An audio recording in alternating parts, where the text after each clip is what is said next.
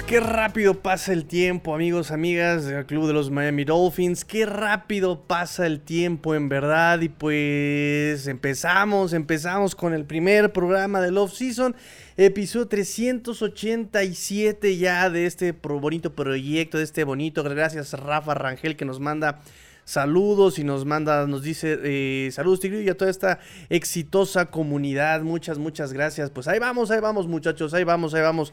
Gracias a los que se están suscribiendo. Ya llegamos, pasamos los 500, estamos en 517. Muchas, muchas gracias. Ha sido una semana complicada, un poquito complicada, pero ya vamos a retomar nuevamente lo que es eh, la NFL y los Miami Dolphins porque no descansan los Dolphins. Los Dolphins siguen y siguen y siguen eh, y el show tiene que continuar. Y aquí seguiremos siempre con las noticias, siempre con el análisis y siempre con su apoyo, siempre con su ayuda, muchachos. Y pues vamos a aventarnos el primero de este offseason, el primero ya del offseason. Los Dolphins fueron eliminados de la contienda de la temporada 2022-2023. Eh, ¿Se han dado cuenta cómo este live es el imán, el magneto de la campana de la basura? ¿Se han dado cuenta? O sea, Hemos hecho este live a distintas horas del día y cada que empezamos a hablar sobre los Dolphins siempre tiene que sonar la campana de la basura. Si es a las 9, a las 9 vienen. Si es a las 10 que hablamos, a las 10. En fin. ¿Ustedes me escuchan bien? ¿Me escuchan bien? ¿Se ve bien? ¿Todo bien? ¿Todo perfectamente? Este, necesito retomar ritmo, estoy como bien oxidado. Eh, también nos saluda Es muchas gracias amigo Es como siempre presente, como siempre presente nuestro amigo Es. Eh, y pues nada, vamos a empezar este fin de semana. Vamos a empezar este fin de semana con pues todo lo que pasó, todo lo que pasó en la semana, chicos. Muchas gracias, amigo Rafa. Si quieren actualizarme noticias, pues también se vale, muchachos, también se vale. ¿Qué fue lo que pasó? Pues número uno, fuimos eliminados el domingo pasado por eh, los Buffalo Bills en, una, en un partido que pues esperaba una paliza, todos decían que no, hombre, los Dolphins iban a ser apaleados, que se iba a cumplir la línea, que la línea se quedaba corta, dando menos 13 y medio favoritos a los Bills y que nos iban a dar hasta por debajo de la lengua con la cubeta y que era una, una, serie de em, comentarios que escuché y leí durante, bueno, durante toda la semana. Y pues la verdad es que no fue así. Y fue un partido muy, muy padre de ver. La verdad fue un partido emotivo, un partido muy aguerrido, un partido eh, muy interesante, la verdad. No podemos negar que fue un partido muy interesante, pero al mismo tiempo muy irónico. Un partido irónico, un partido que realmente, a pesar de muchas cosas que se dieron, el resultado, el marcador no representa lo que fue. Eh, y además, no. es que, ¿cómo puedo decirlo? A pesar de tantos, tantos errores que hubieron, que, hubo en el partido, pues eh, fue un partido muy entretenido, ¿no? En fin, eh, tengo algunos comentarios, tengo algunas observaciones de ese partido y pues obviamente tengo algunas estadísticas, no sé si ya las escucharon después de toda la semana. Eh, pero sí, nada más para darle cierre ya a lo que fue la temporada y el juego, ¿no? Season final, eh, season final, el Wildcard contra en Buffalo. Mm, Hill, 7 recepciones, 69 yardas, 9.9 yardas promedio por recepción. Es fue su noveno juego consecutivo en postemporada en el que ha participado con al menos 50 yardas por recepción.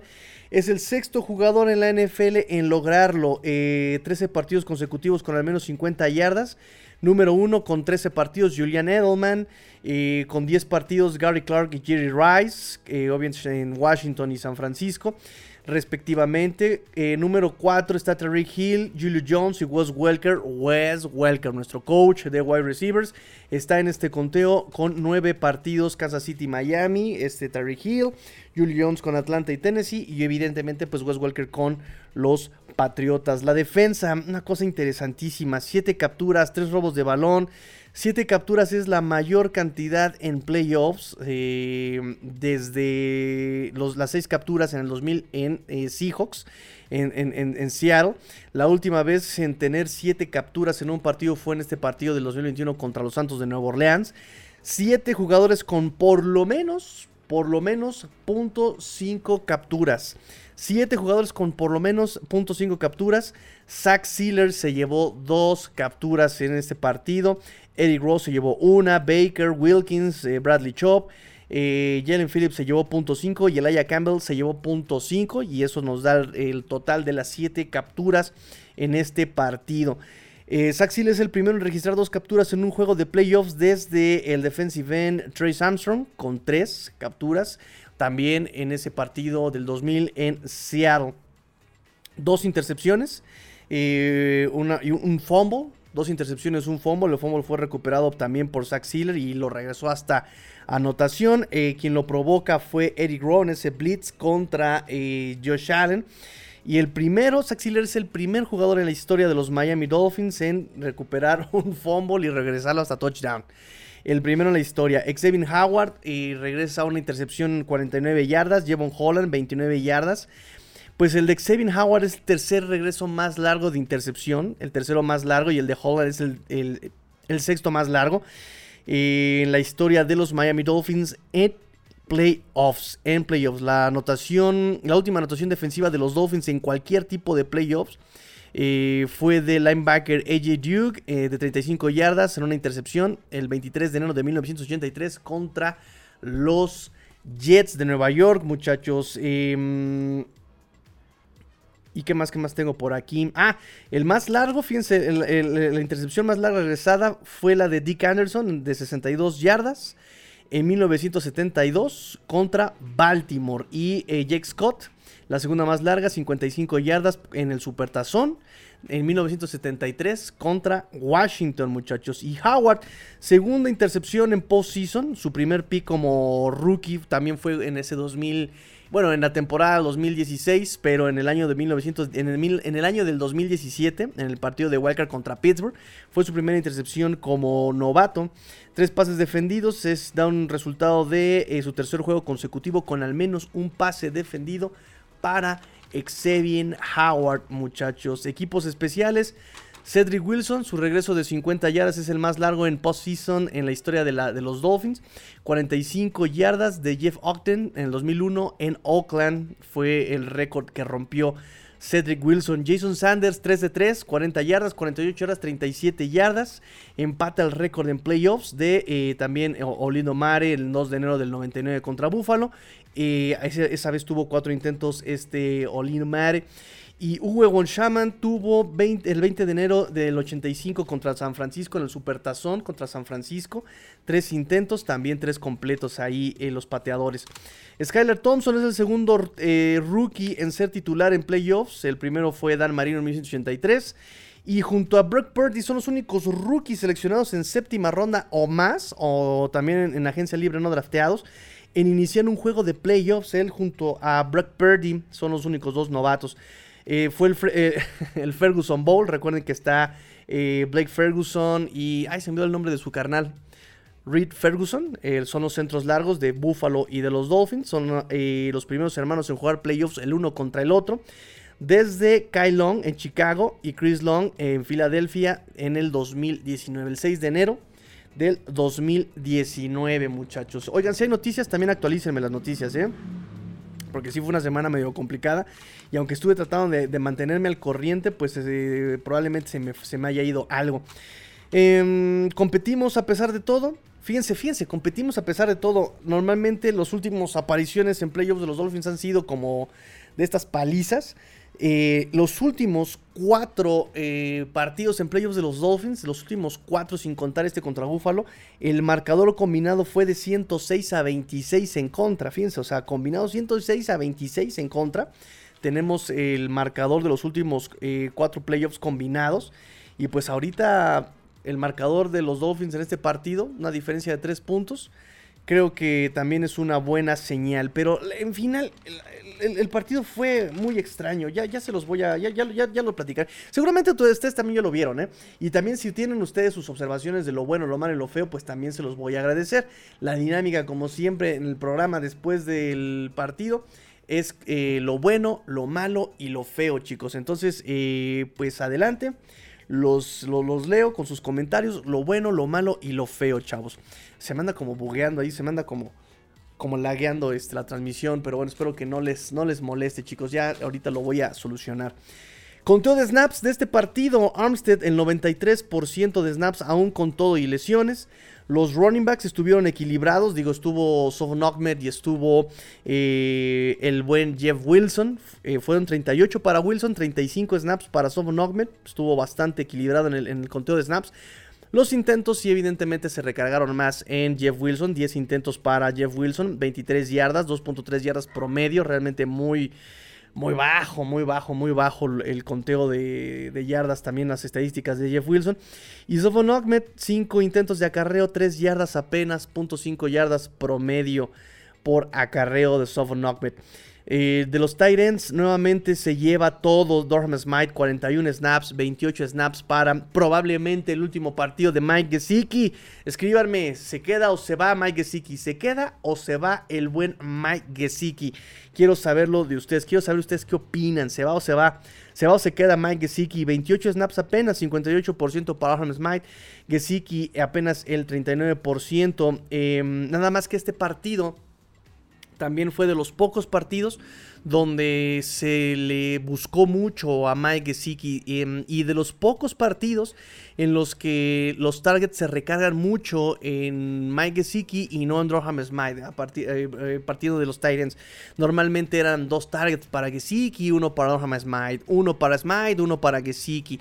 O sea, realmente eran snaps muy bajos para los dos Titans o para los Titans que estuvieran jugando. Y esta vez fueron 6, 6, 6, 6 targets para Mike Gesicki. Desafortunadamente solo, solo logra completar dos eh, recepciones, solo, solo, logra completar dos recepciones, una para anotación de Mike Gesicki, en un total de 20 yardas para Smite y 15 yardas para Mike Gesicki. Em, de los wide receivers no hay mucha historia que contar realmente. La historia se repite una vez más. Es eh, Sherfield, y Hill los que más eh, snaps se llevaron en este partido contra los Buffalo Bills.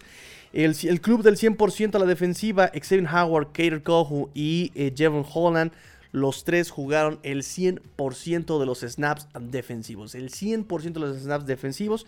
A pesar de todo, el que estuvo más cerca de llegar al 100% fue Jerome Baker con el 96%. Y una cosa inaudita es que eh, Wilkins, que no había pasado del 70% de snaps, llega al 95% de snaps. 95% de snaps. Christian Wilkins, 70 snaps en este partido. Eh, igualmente, Zach Sealer y Eric Rowe, 95% de los snaps para estos jugadores, Sealer, Rowe y Wilkins.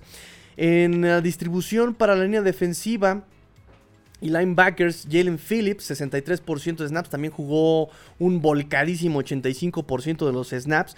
Chop apenas al 38, Ingram el 36 y Andrew Van Ginkel el 32% de los snaps, que realmente me apena muchísimo, pero por lo que estamos viendo, probablemente también ya hayan abandonado el proyecto Andrew Van Ginkel y también me duele muchísimo, pero bueno, todo llega, todo llega a su fin y la verdad es que hay que, hay que pensar en estos Dolphins en un proyecto al que se le ha acabado el dinero y se le ha acabado la paciencia, ¿no? O sea, y en ese sentido creo que también va el comentario con Mike Gesicki y ahorita retomamos lo de Mike Gesicki. Honor a quien... Ah, bueno, también los especialistas, los jugadores que solamente jugaron equipos especiales, Justin Bethel, Clayton Fetchelem, Samuel Wavon y Channing Tyndall, solamente jugaron en equipos especiales. Y por supuesto, Michael Dieter. Michael Dieter también jugó en equipos especiales. El único jugador en toda la temporada en que no jugó un snap que no fuera en equipos especiales, Michael. Eh, perdón, sí, este Michael Dieter los inactivos por lesión, este Liam Meikenberg, Brandon Shell, Kendall Lamb, Raheem Mostert y Tua Bailoa. Inactivos sanos, Ig y Tanner Connor, el Titan Tanner Connor, y los que no jugaron un solo snap, que estuvieron activos, vestidos, que estuvieron equipados, pero que no jugaron un solo snap, fue Ted Bridgewater y su coma, la Michael Pirine y Jaron Christian, el, el, el, el ofensivo interior. Eh, ahorita, pa, pa, pa, pa, observaciones del partido. Bueno, nos dice nuestro buen amigo Rafa Rangel. Creo que Gesicki se va, me duele, pero lo considero valioso. Pero merece un equipo que lo integre más en su plan de juego completamente. Y ahorita tocamos el, tema de Mike Gesicki. Escríbanme, ¿se va o se queda Mike Gesicki? Escríbanme, ¿se va o se queda Mike Gesicki? Observaciones, veníamos como los underdogs más 13 y medio favoritos los, bueno, menos 13 y medio favoritos los Buffalo Bills.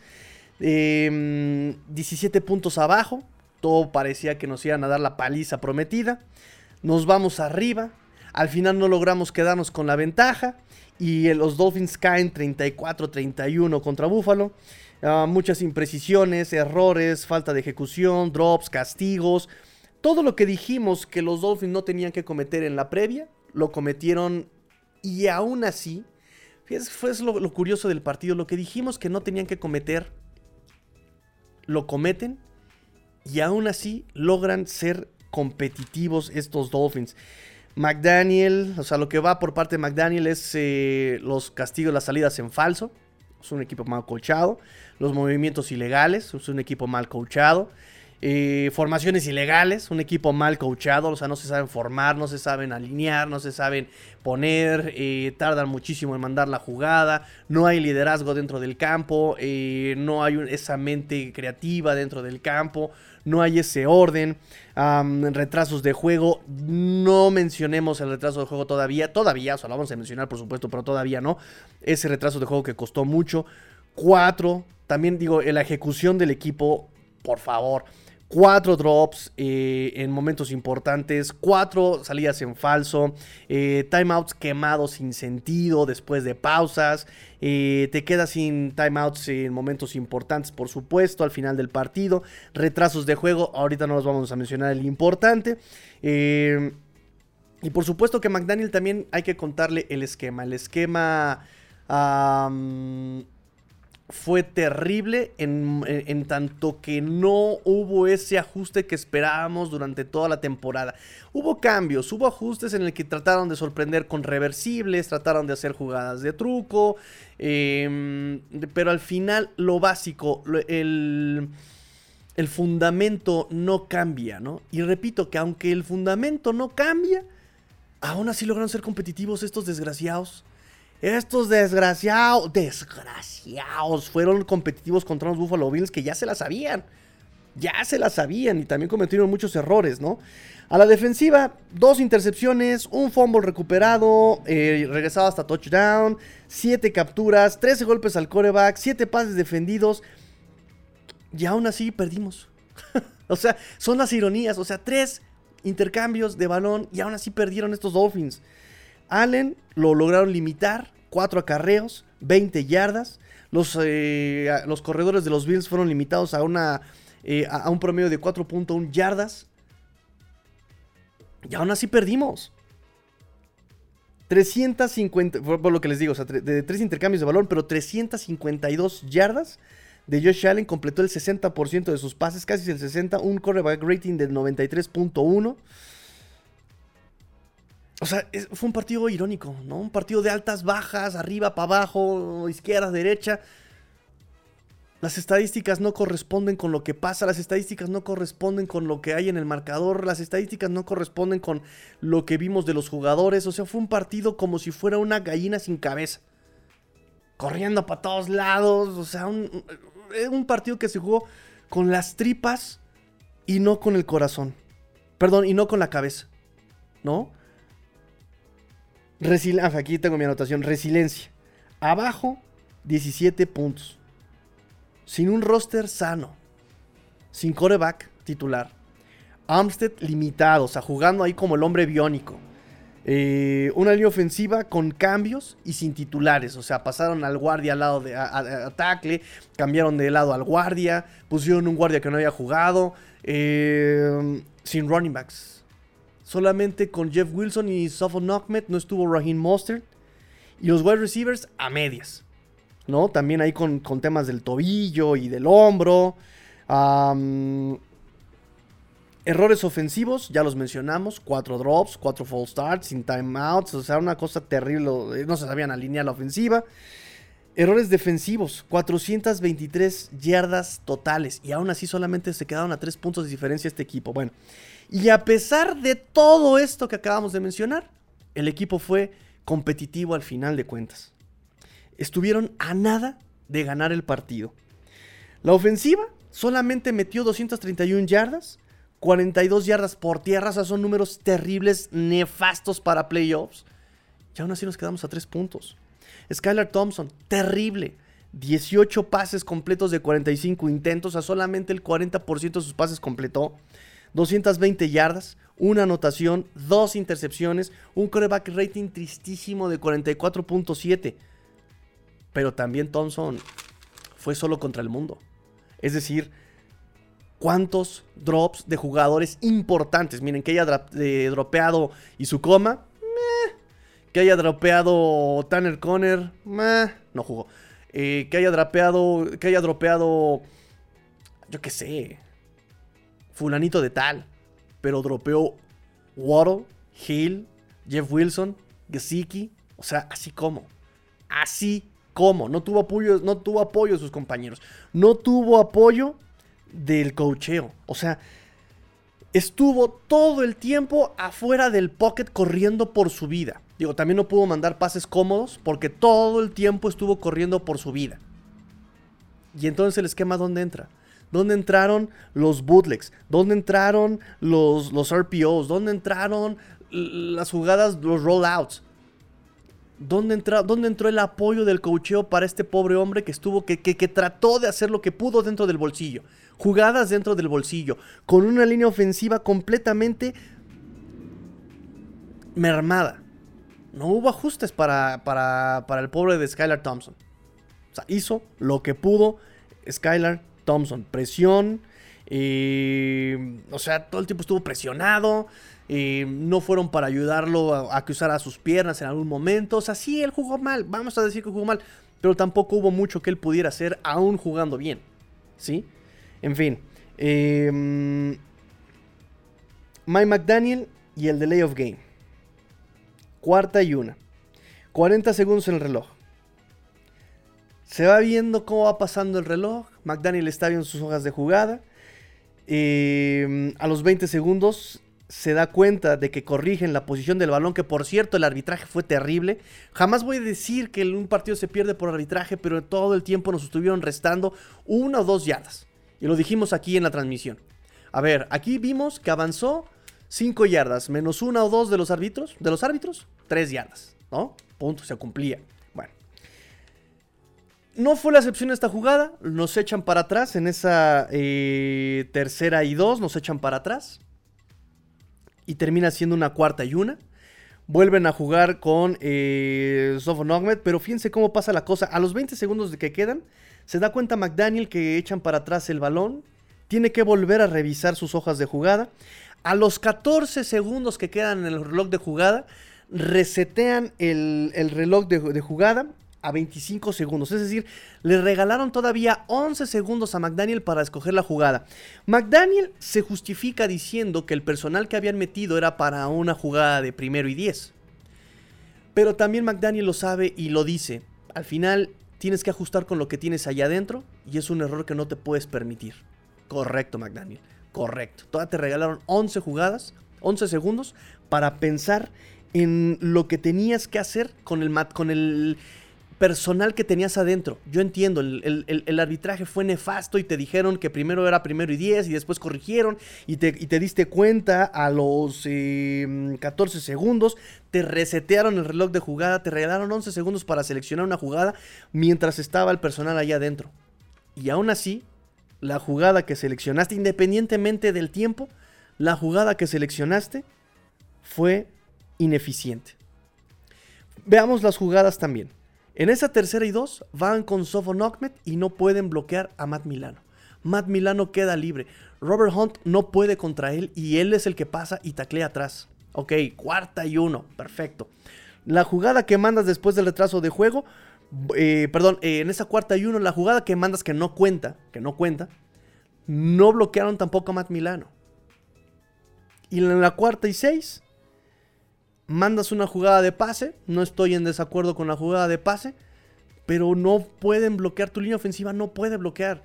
Entonces, Skylar Thompson no está cómodo, está corriendo por su vida. Mike Gesicki también, el pobre hombre, sabemos que no el, recorrido de rutas no es su fuerte.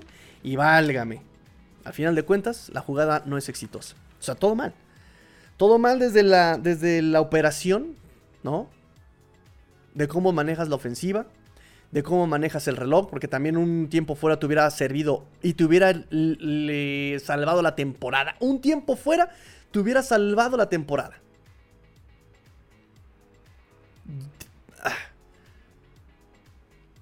Te gusta desperdiciarlos. ¿Sí? Bueno. Zack Sealer, honor a quien honor merece.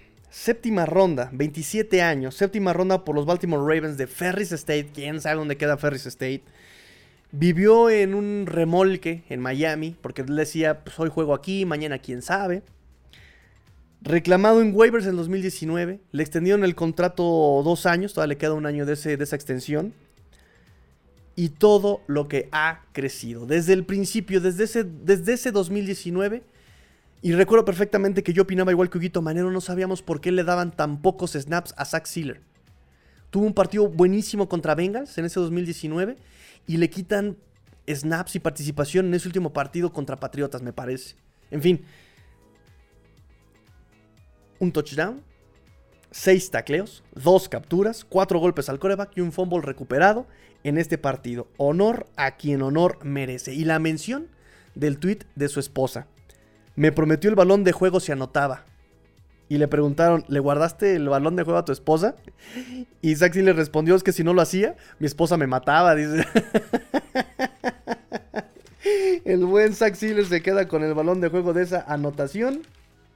Y pues nada, ya también hay que empezar a... Bueno, siempre creo que nosotros siempre hemos mencionado aquí la importancia de Zach Sealer, Christian Wilkins, eh, Jalen Phillips, Jevon Holland.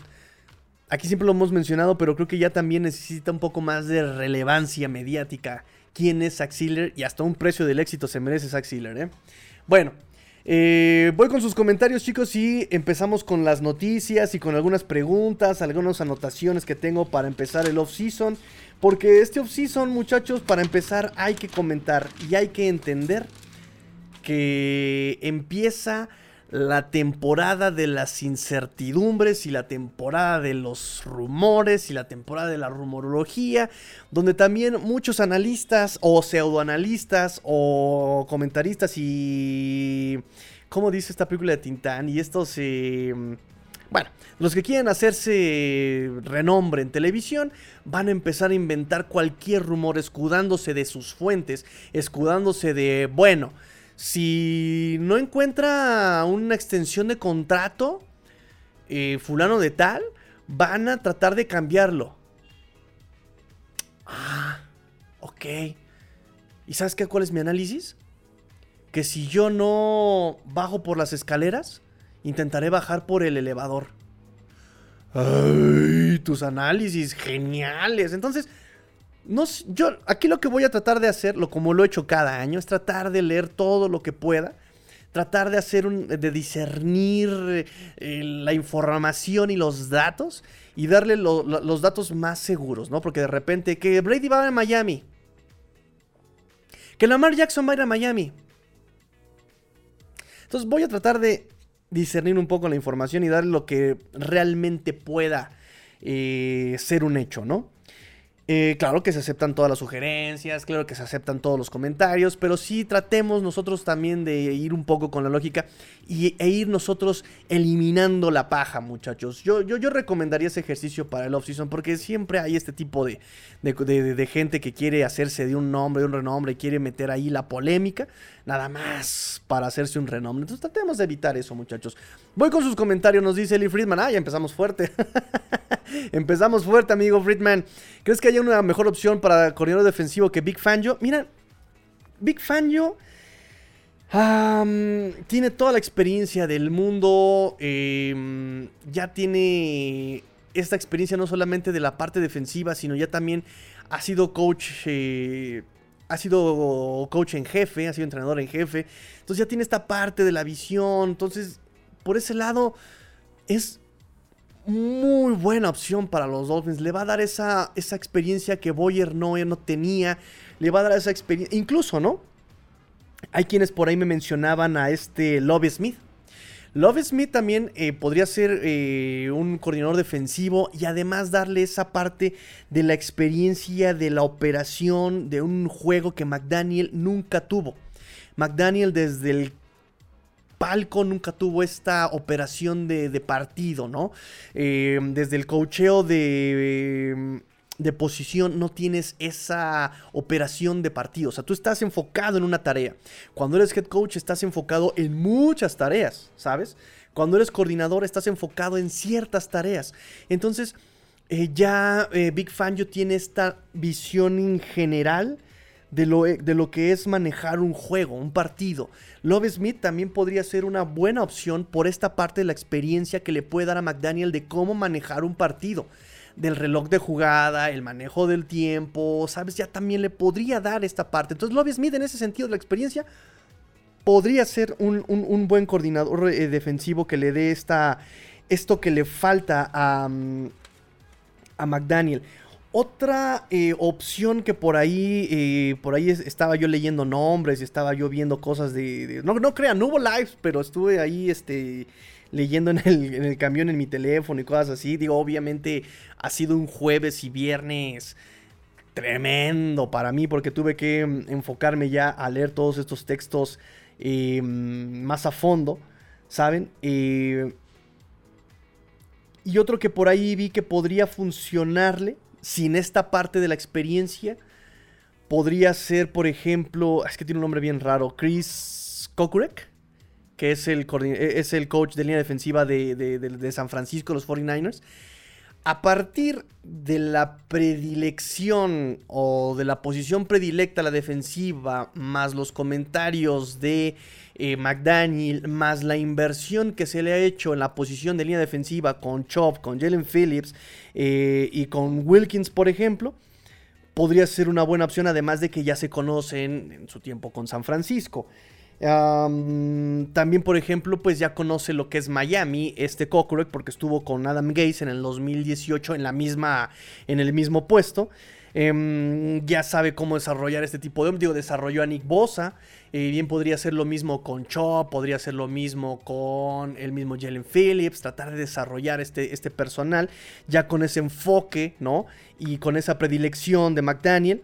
Eh, más repito, la inversión que se le ha hecho en esta posición, en esta defensiva, pues ah, podría funcionar, ¿no?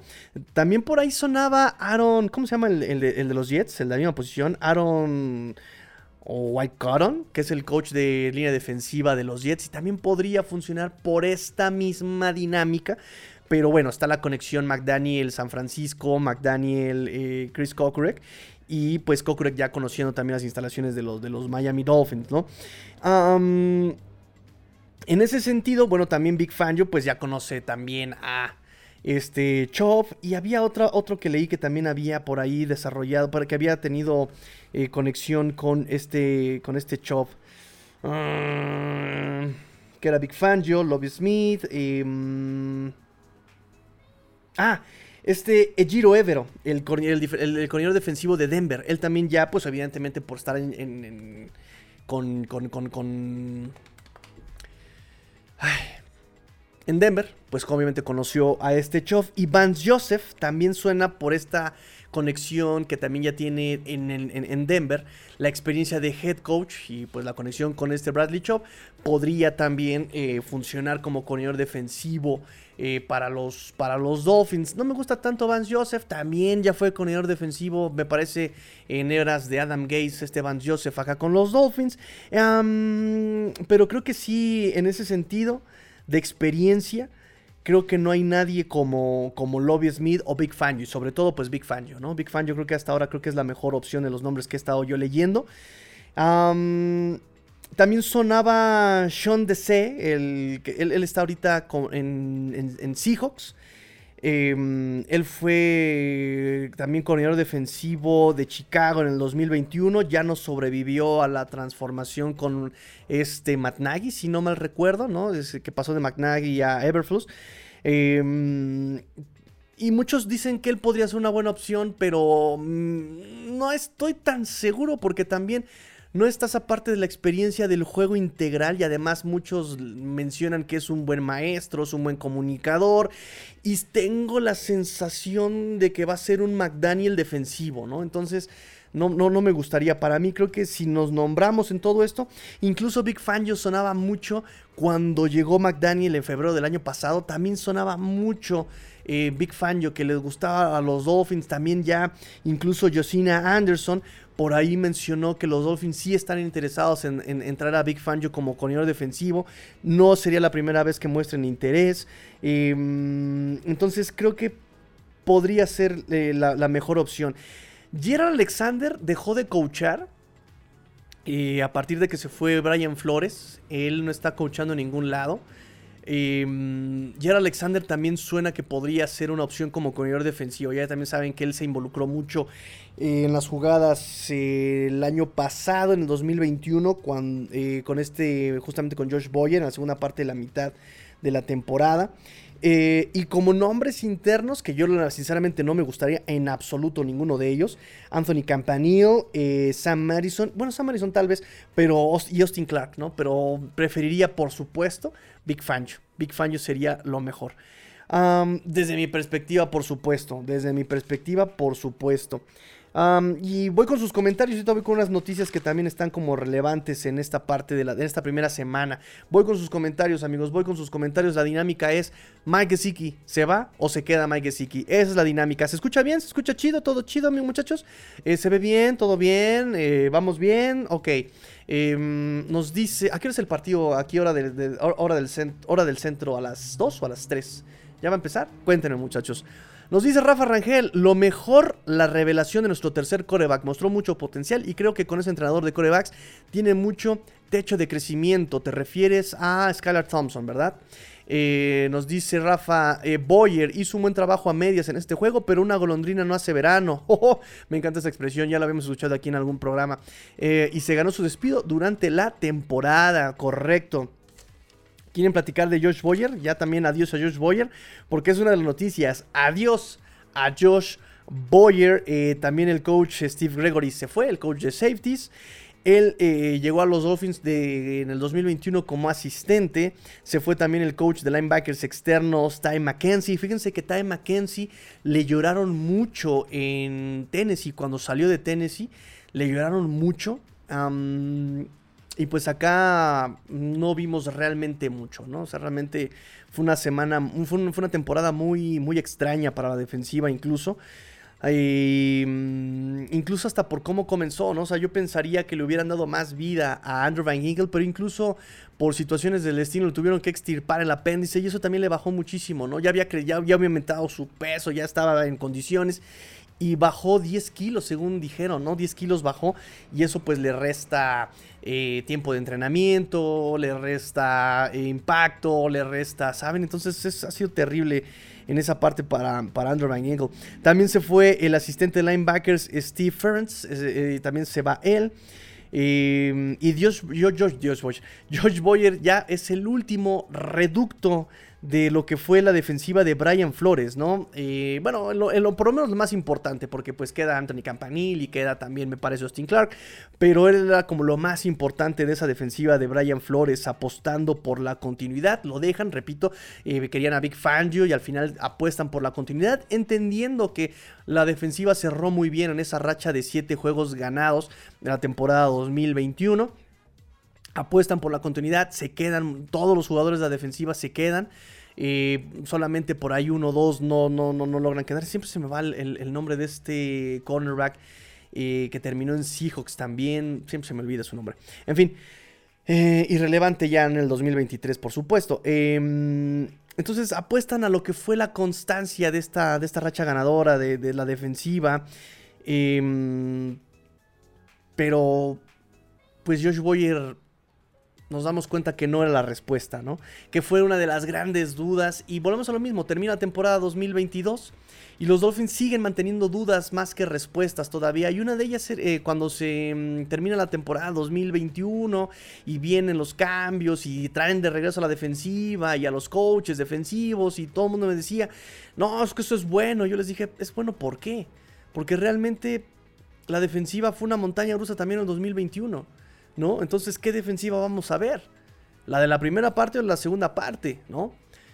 Y es triste que termina el 2022 y seguimos con las dudas, porque ahora es traer otra vez a otro coordinador defensivo. Eh, tienes problemas ya del dinero, ¿no? Estás creo que 10 millones arriba del salary cap. y tienes que hacer cortes y tienes que, entonces, otra vez hay dudas otra vez hay dudas a la defensiva, ¿no? Y a la ofensiva no se diga, bueno, ya lo platicaremos más adelante, pero a la ofensiva también hay dudas, ¿no? Em, entonces sí, se va Josh Boyer. Él llega en el 2019 como coach de cornerbacks. Digo, no por nada se vio el desempeño y el desarrollo de Nick Needham, de Kater Kohu. Pero en general no hay más desarrollo de los jugadores, ¿no? él llega también como coordinador defensivo del juego, sí, como defensivo del juego aéreo. Y en el 2020 es nombrado, eh, perdón, en el 2000, sí, 2020 es nombrado coordinador defensivo. Después de la salida de Graham. Y pues lo demás es historia, ¿no? Metemos el, frente ameba, metemos el cover cero. Claro que el frente ameba y el cover cero funcionaba porque tenías un perímetro con Xavier Howard trabajando bien, sano. Byron Jones trabajando bien, sano. Eh, tenías a tus, eh, a tus blitzers, ¿no? Como este Brandon Jones desde el 2020.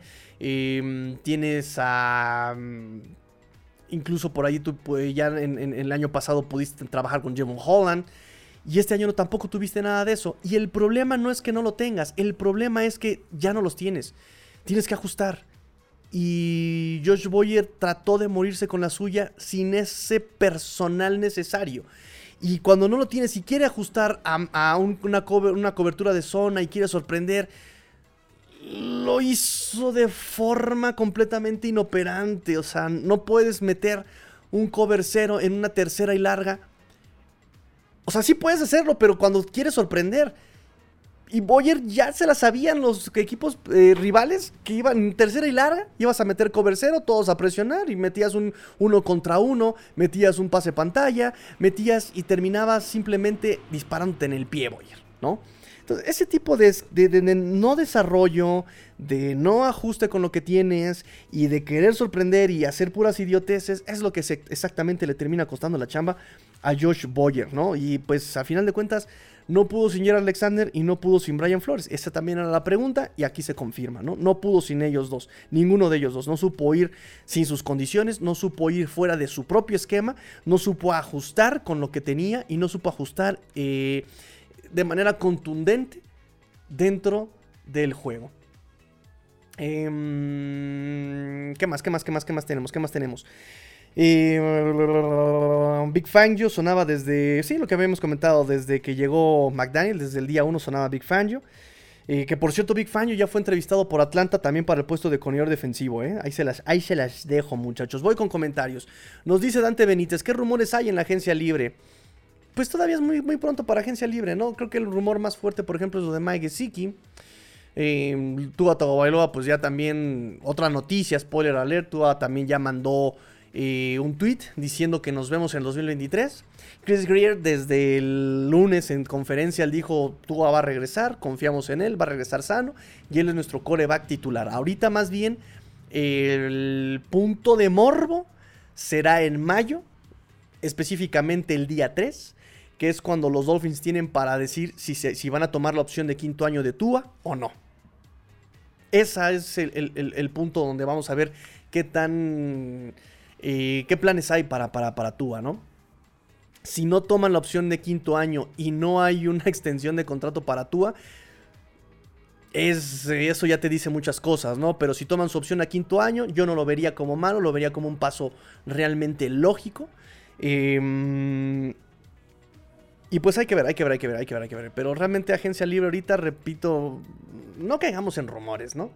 No, no, no, no, no caigamos ahorita ver qué onda con, las contrataciones. Primero hay que resolver. Y creo que esa es una de las tareas más importantes en este momento para, para Miami, para Chris Greer en este momento, es sanear las finanzas. Porque déjenme revisar acá lo que estaban escribiendo algunos analistas, ¿no? Pero por ejemplo, tienes apenas a 37 jugadores bajo contrato y estás arriba del salary cap por 10 millones, ¿no? Con, con 37 jugadores eh, con contrato, o sea, ¿sabes? Es, poco, son pocos jugadores, tienes que contratar a más, se te van a ir muchos, cómo los vas a regresar. Entonces tiene que haber muchas reestructuraciones de contrato. Tal vez Terry Hill, tal vez Bradley Chop, incluso, ¿no? El mismo Xavier Howard, ver qué puede hacer con... Porque una de las tareas también es renovar a Christian Wilkins. Y...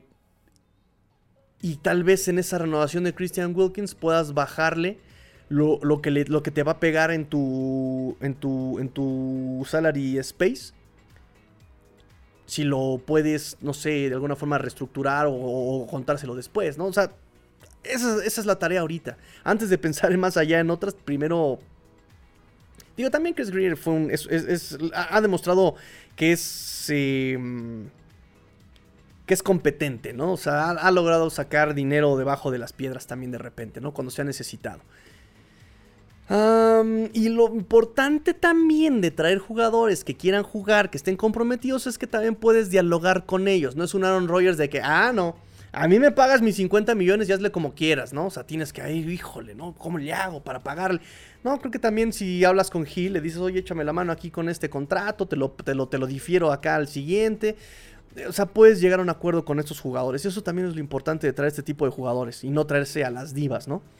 Nos dice Jesús Rosa, saludos queridos amigos, saludos amigo Chuy. Eli Friedman nos dice, no veo forma lógica de que Gesicki se quede, también quitaría a Hunter Long que no ha hecho nada desde que llegó tristemente.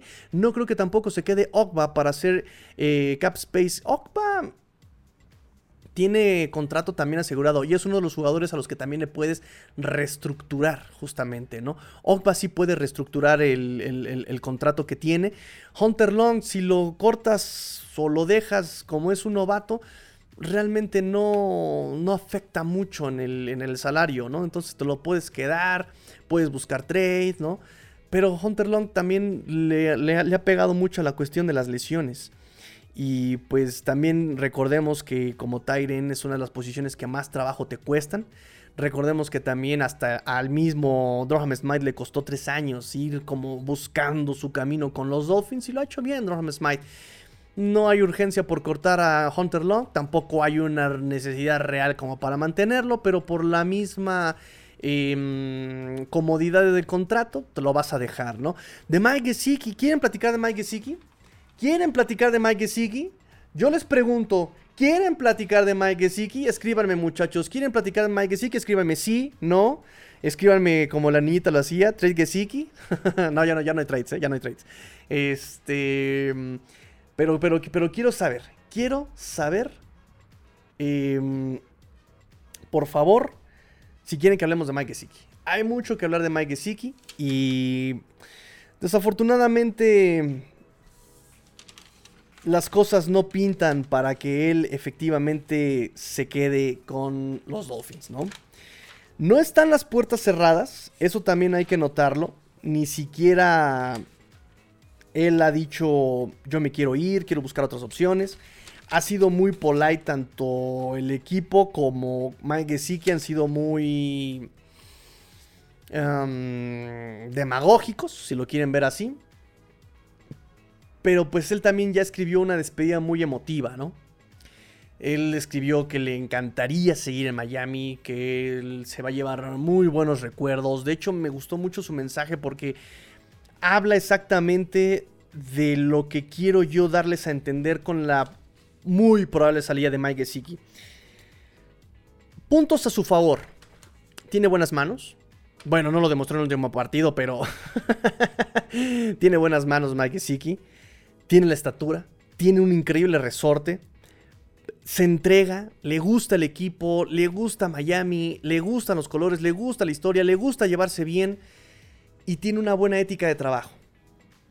Recordemos que mm, mm, eh, Adam Gaze también lo puso a bloquear a Mike Gesicki en ese 2018 Y evidentemente Mike Gesicki no dio una. Yo desde que lo draftearon, yo cuando apenas me estaba yo empezando a, permear de lo que era NFL y el draft, cuando draftearon a Mike Gesicki y traté de entender qué es esto del draft. Ah, selecciona jugadores universitarios, ok. A ver, segunda ronda, primera ronda, tercera ronda. Ok, ¿quién es Mike Gesicki? Y empezaron a, publicar eh, tweets sobre Mike Gesicki. Y ya sabes que empezaba también el YouTube a su apogeo, como este, esta plataforma de enterarte sobre el mundo. Empecé a buscar a Mike Gesicki. Y dije, wow, wow, wow. O sea, el chavo juega como basquetbolista. Oh, sí, era basquetbolista y también jugaba voleibol. Ok. Entonces, yo esperaba ver mucho de eso en, em, de Mike Gesicki en el 2018 y no llegó. Llegó hasta el 2019, en su segundo año, cuando a Chad O'Shea lo empieza a utilizar más como un, un, receiver, un receptor, no un bloqueador. Durham Smite, que era el que estaba cachando en el 2018, o sea, Gaze haciendo las cosas al revés, eh, a, a Smite lo empiezan a usar como este Tyrant bloqueador y las cosas empiezan a funcionar mucho mejor para ambos. Eh, y empezamos a ver esto, ¿no? se le dijo mucho al coach de Tyrens, incluso en su paso al 2020, de, oh, mira cómo se ha desarrollado, cómo has desarrollado a Mike Gesicki. Y el coach de Tyrens de los Dolphins dijo, bueno, el crédito es para él. Nosotros le sugerimos que hiciera cosas y él es el que lo tomó todo. Él dijo, sí, yo hago lo que ustedes me pidan. Lo empezó a hacer. Eh, Ryan Fitzpatrick le echó la mano quedándose hasta tarde y llegando temprano en las prácticas para tener estas, estas sesiones de, de, pases, eh, para desarrollarse un poco más como receptor. Eh, y, le funcionó, digo, no por nada brilló tanto en estas temporadas con, Ryan Fitzpatrick, ¿no? Eh, en el 2020, él baja su rendimiento en el 2021 cuando empieza a hacer la transición con Tua Tagovailoa, que también había una línea, una línea ofensiva nefasta. Eh, Ryan Fitzpatrick se dejaba golpear, alargaba las jugadas, podía buscarlo más a profundidad, cosa que Tua no le iban a permitir, él no lo iba a hacer tampoco. Em, pero bueno, quiero, quiero que hablemos de esta ética de trabajo de Mike Gesicki. Lo menciona incluso en su tweet de despedida. Quiero seguir jugando. Eh, diciendo que él es el que lo apoyó muchísimo y que no hubo nadie quien se involucrara más en su carrera que, que sino este Ryan Fitzpatrick dice que él le dio el mejor consejo que nadie le haya dado, ¿no? O sea, olvídate del fútbol y corre, ¿no? Y maldita sea, corre, haz tu trabajo, haz tu trayectoria, ¿no? Entonces son los puntos a favor. Mike Gesicki va a hacer lo necesario y va a aportar y va a hacer lo que tú le pidas para tu equipo. Son, son las cosas importantes de Mike Gesicki. Esta entrega de Mike Gesicki, estas ganas de seguir mejorando es difícil dejar ir un jugador así, ¿sabes?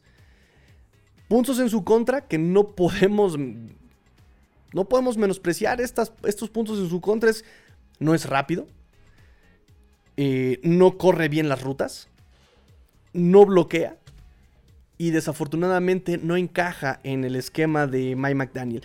Pero aquí viene el punto. No podemos hacer menos estas, eh, eh, estos puntos en contra de Mike Gesicki, por supuesto. No es como de, bueno, es que no se lava los dientes, ay, bueno, mientras juegue no pasa nada, ¿no? Es que le va a la América, ay, bueno, mientras juegue, pues que le vaya quien quiera, ¿no? No podemos hacerlo malo porque efectivamente afecta mucho en el juego. Pero también entendamos que son cosas que tú puedes mejorar. Por ejemplo, la velocidad. Yo recuerdo que cuando Wes Welker se despidió de San Francisco, Divo Samuel habló muy bien de Wes Welker y de cómo le desarrolló la velocidad a Divo Samuel. Y explicó todo el proceso. Incluso Wes Welker estuvo de hocicón eh, eh, explicando el proceso que tuvo con Divo Samuel para hacerlo más rápido y más ágil. ¿No lo pudieron hacer con Mike Gesicki? Cuando Mike que ha demostrado que él tiene las ganas, la capacidad y que él acata lo que le digan. Digo, se vio en el off-season, tienes que bloquear. Y se puso en drills a bloquear. El chavo. ¿Sí? ¿No lo pudo hacer Wes Welker? Ahora, las rutas. Wes Welker también lo pudo haber trabajado. Los bloqueos. Ok. Ahí no entra Wes Welker. Ahí entra, por ejemplo, Matt Applebaum, el coach de línea ofensiva, que se caracterizó en Boston College y los jugadores que han trabajado con él han dicho que Matt Applebaum es un excelente maestro. Es de los que le quitan la puerta a su oficina para que la puerta siempre sea abierta para quien quiera hablar con él. Este, ¿cómo se llamaba? De los que jugaron en Boston College drafteados este año, Lindstrom y, y, Zion y, estos jugadores que fueron drafteados el año pasado. No, sí, es que yo no sabía cuál era la técnica, eh, el, gap ah, y la técnica así, la técnica O sea, yo no sabía cuáles eran hasta que me eh, entrenó en Matt Applebaum. O sea, se caracterizó por desarrollar a sus jugadores desde los fundamentos. ¿No lo pudo haber hecho, no lo pudo haber hecho esto también con Mike Gesicki? John Imbri, el coach de Titans, se caracterizó por desarrollar a unos Titans, se lo dije a la niñita, se desarrolló por, por desarrollar a Titans desconocidísimos. Un tal Cameron Braid, un tal David Graham, un tal Jordan Cameron, un tal Chris Cooley, un tal Tony González, un tal Mercedes Lewis, que por cierto nos anotó touchdown en, en este año, un tal George Kittle, no sé si hayan escuchado hablar de estos nombres. No sé. Si hayan, hablado, escuchado hablar de estos nombres. Y no pudo hacerlo con Mike Gesicki. Frank Smith, coordinador ofensivo. Fue coach de Titans en Nueva Orleans y en Raiders. Tres años y tres años. Seis años coachando a Titans. Él desarrolló a un tal Darren Waller. Tal vez lo hayan escuchado hablar. Darren Waller no pudo hacerlo con Mike Gesicki. Ahora, el esquema. Este genio ofensivo McDaniel realmente no fue para encontrarle un espacio a alguien con estas capacidades, cualidades como las de Mike Gesicki. Entonces, después de ver todo esto, que los coaches sí empataban sí encajaban, sí embonaban con un posible desarrollo de Mike Gesicki a lo que el equipo quería, pero no lo hubo, no hubo esta voluntad, no hubo esta paciencia, no hubo incluso tal vez un tema de dinero, ¿no? Estás jugando con un, un, etiquetado. No le estás dando la etiqueta de jugador franquicia, le estás dando el promedio del top 5 en la posición. Entonces es un abandono. Abandonaron a Mike Gesicki. Tal vez si Mike Gesicki hubiera llegado, o, si hubiera llegado eh, con una situación distinta en el contrato, tal vez si estuviera jugando en su tercer año de novato, em, tal vez, tal vez hubiera jugado su cuarto y opción a, la primera etiqueta, tal vez hubiera eh, una disposición mayor, una voluntad mayor, pero me queda claro que realmente es, ya no tengo tiempo, no tengo dinero, no tengo voluntad, tengo, tienes que jugar ya. No pudiste. Ni modo. Lo intentaste, lo, lo intentamos. Lo que sigue. ¿Por qué? Porque a este, a este equipo ya le urge tener resultados en este momento.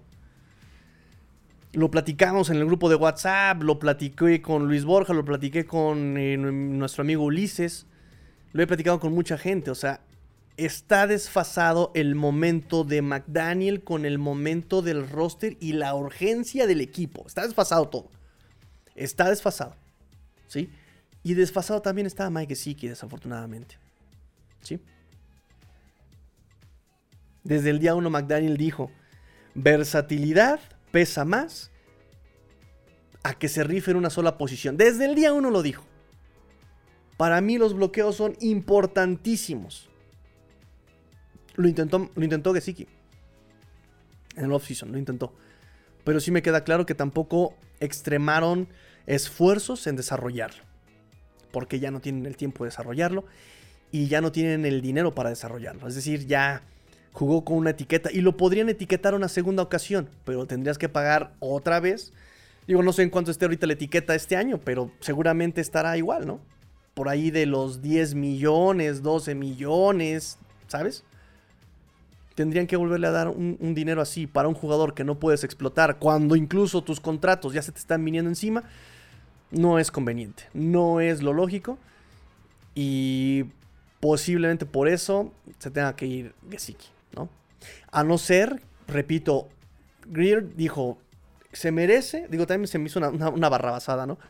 Se ha rifado, estamos muy orgullosos, se ha ganado su derecho a ser agente libre. ¿Qué no es? Se ha ganado el derecho a seguir siendo parte del equipo. Y él, de también él, él, dice, ¿no? Ya veremos lo que el futuro dice, ¿no? O sea, tampoco está diciendo se va a ir. Está diciendo puede regresar. Y, y, Mike Gesicki también todo el tiempo ha dicho lo mismo, ¿no? Si a mí me dicen quédate, yo me quedo. Más bien ya es una cuestión, y, tal vez, ¿no? Incluso por contrato, a lo mejor me quiero quedar, no me pagues el, el top, págame el mínimo, ¿no? Ahorita. Págame el mínimo. Y me difieres lo demás a otros años. Pero si él no va a jugar, si él no va a tener la pelota, si no lo van a aprovechar, si de todas maneras no va a servir, tampoco sirve de todas maneras. Entonces, por eso muy probablemente nuestro buen, nuestro amigo Mike Gesexi, que por ahí alguien se enojó conmigo por decirle Mike Gesexi, este, nuestro amigo Mike Gesexi, muy probablemente no vuelva a estar con los Dolphins. Ay, muchachos, voy con sus comentarios. No dice Eli Friedman, lo de los timeouts fue todo el año, ¿correcto? Y con los tres corebacks nunca llegábamos a los dos minutos con tres tiempos fuera. Lo que da más coraje es que al llegar al final de la... da la real sensación que debimos y pudimos ganar. Y creo que eso es lo más frustrante de todos los partidos, amigo Eli Friedman. Eh, cuando yo platiqué con nuestros amigos de Universo Dolphins eh, mm, al principio de la temporada y me dijeron, Tigrillo, ¿tú cuáles partidos crees que ganen los, ganen los Dolphins? Y yo les dije, si con este roster juegan con el librito, pueden ganarlos todos. O sea, tienen el roster para hacerlo. ¿No? Y al final, exactamente el, el, esquema fue lo que falló en los partidos que se perdieron. Fue lo que falló. O sea, contra Minnesota, les dije, péguenle a Cousins y se va a volver loco. Corten el tiempo, se va a volver loco, se le borra el cassette a Cousins, lo hizo Dallas y ven qué, qué, qué, terrible forma de perder ese día contra Dallas. Micah Parsons lo bajaron a jugar en tres puntos y le hizo la vida imposible a Cousins. Y así estuvo. ¿Y qué, qué hizo ese día eh, Miami? Digo, entiendo la lesión, creo que ahí se nos fue, fue cuando se nos fue eh, Nick Nira, me parece, ¿no? Pero de todas maneras tenías que meterle, ahí sí tenías que meter el cover cero y hasta que le pegues, ¡pum! Pégale, pégale, pégale, pégale. Eventualmente le ibas a pegar y se le iba a borrar el cassette y así tuviera Justin Jefferson, no lo iba a voltear a buscar. ¿Sí? No lo hizo.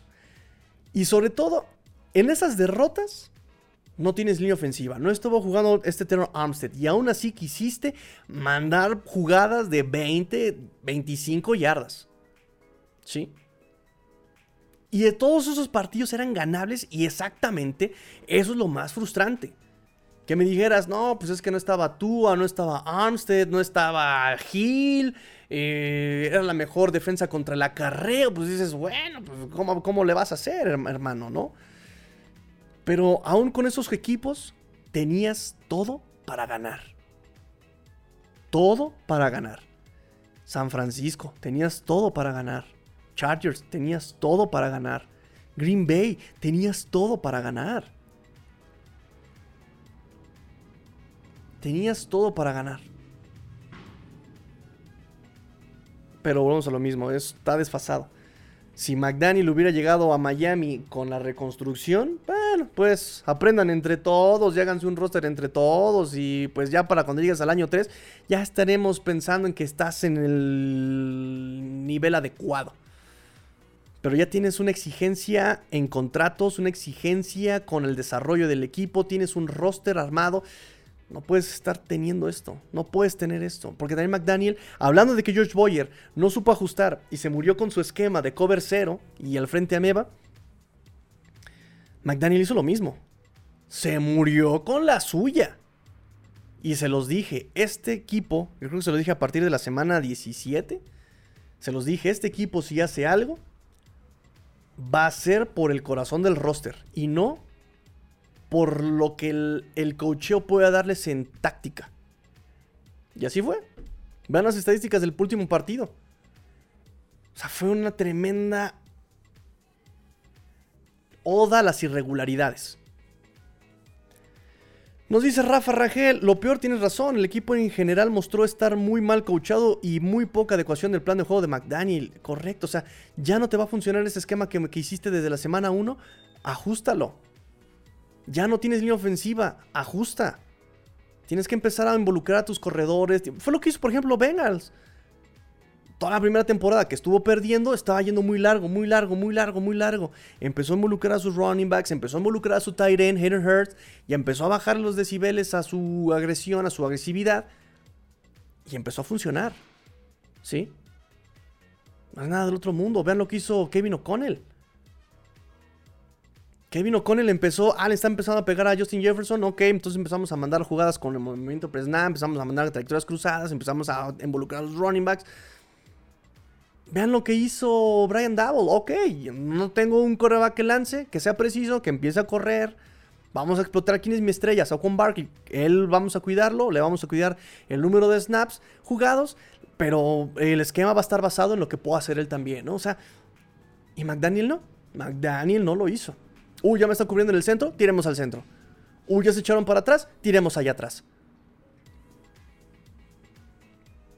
Bueno, Dante Benítez nos dice, espero que McDaniels esté tomando cursos de cocheo para saber tener estructura e intuición de juego.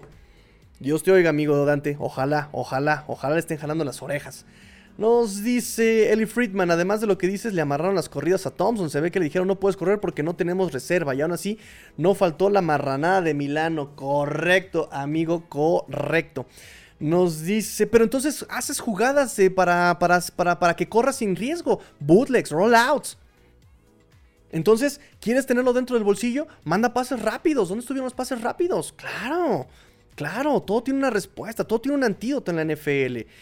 Y en esa última jugada sí se veía Hill en el centro, se iba a touchdown. También el fight. Claro, es que también hubo, y no solamente esa, hubo varias jugadas donde había jugada, eh, había wide receivers abiertos para touchdown que Thompson no los vio o no se animó.